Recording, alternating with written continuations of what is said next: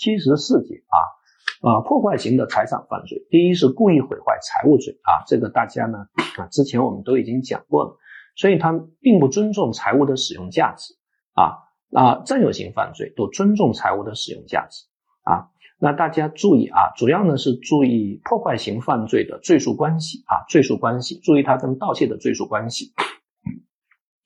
采用破坏性手段来盗窃公司财物啊，造成其他财物损毁的，以盗窃罪从重处罚啊。同时构成盗窃罪和其他犯罪的，这属于想象竞合的例子，从一重罪处罚。还记得我们之前用毒药偷羊案吗？所以构成盗窃罪和故意毁坏财物罪，从一重罪论处。张三看到庙里面有个金佛，把佛头给割下来了。后来发现这个佛头是一级文物，那其实既构成故意毁坏文物罪，又构成盗窃罪，想象竞合，从一重罪就可以了。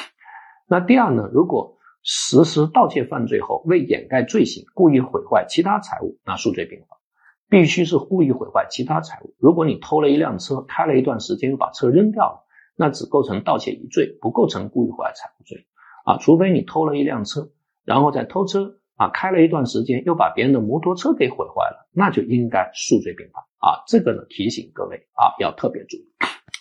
那第三，如果盗窃行为不构成犯罪，但毁坏财物构成犯罪，那就定故意毁坏财物罪好了啊。你看他车里面放着一个精美的包，把车玻璃砸了，把包给拿走了啊，那既构成盗窃罪，又构成故意毁坏财物罪，从一重罪论处啊。一般来说定盗窃罪，但是后来发现那个包根本不值钱，那个包只值两块钱。啊，那么就砸玻璃，比如说造成了财务损失一万块，那就直接定故意毁坏财物就可以了。好，破坏生产经营罪，它是一种特殊的啊这个毁坏财物类犯罪啊，稍微看一下就可以了。拒不支付劳动报酬罪啊，这其实是为了解决农民工的欠薪问题啊，所以大家要注意啊，它是一个纯正的不作为犯，就是负有劳动报酬支付义务的人，但是拒不支付。那构成这个罪呢，有一个行政处理前置程序啊，先经过行政啊政府有关机关责令支付，人不支付才可构成犯罪。而且这个罪有一个从宽情节啊，如果在提起公诉前支付的啊，可以减轻或免除处罚啊。有一年考察说可以不予追究刑事责任，那肯定是错误的，因为可以不予追究刑事责任，现在在我国刑法中只有两个条。啊，一个是第六条属人管辖啊，还有一个二百零一条逃税初犯不追究刑事责任。好，那这几种主要的财产犯罪的区别，我们给大家总结一下啊，大家可以在旁边写上你感兴趣的案例啊。抢劫罪啊，它一定呢是对人的强制，而且要足以压制一般人反抗，比如说拿人中黄泼在人的脸上。抢夺它是对物的强制，间接上可能导致他人伤亡，比如说啊。这个抢耳环案啊，敲诈勒索啊，暴力强制呢，一般来说是不能当场兑现的啊，给我钱不给我钱，我十天之后杀你全家案。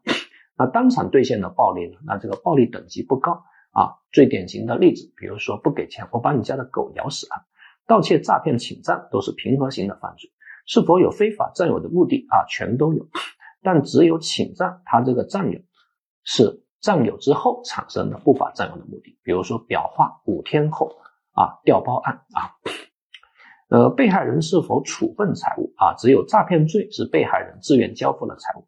当然了，在侵占罪中，那因尤其是这个保管物侵占啊，他本身就把这个东西交给你保管了。是否有数额要求啊？抢劫罪是没有数额要求的，呃抢夺罪呢是有数额要求，但是呢还有一种新的抢夺叫多次抢夺。啊，敲诈勒索也是一样啊，盗窃呢啊也注意啊，除了有数额较大型的盗窃，还有其他盗窃。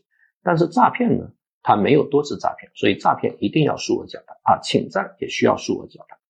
其他的特征啊，抢劫他必须当场施加强制手段，当场取得财物；抢夺要求公然；敲诈勒索要求恶害相逼，所以你让别人觉得自己是个坏人啊。盗窃呢可以秘密啊，也可以公然。啊，诈骗呢？他人要陷入认识错误啊，占有的本质则是占有啊，变所有。好，那财产犯罪我们就给大家讲完了。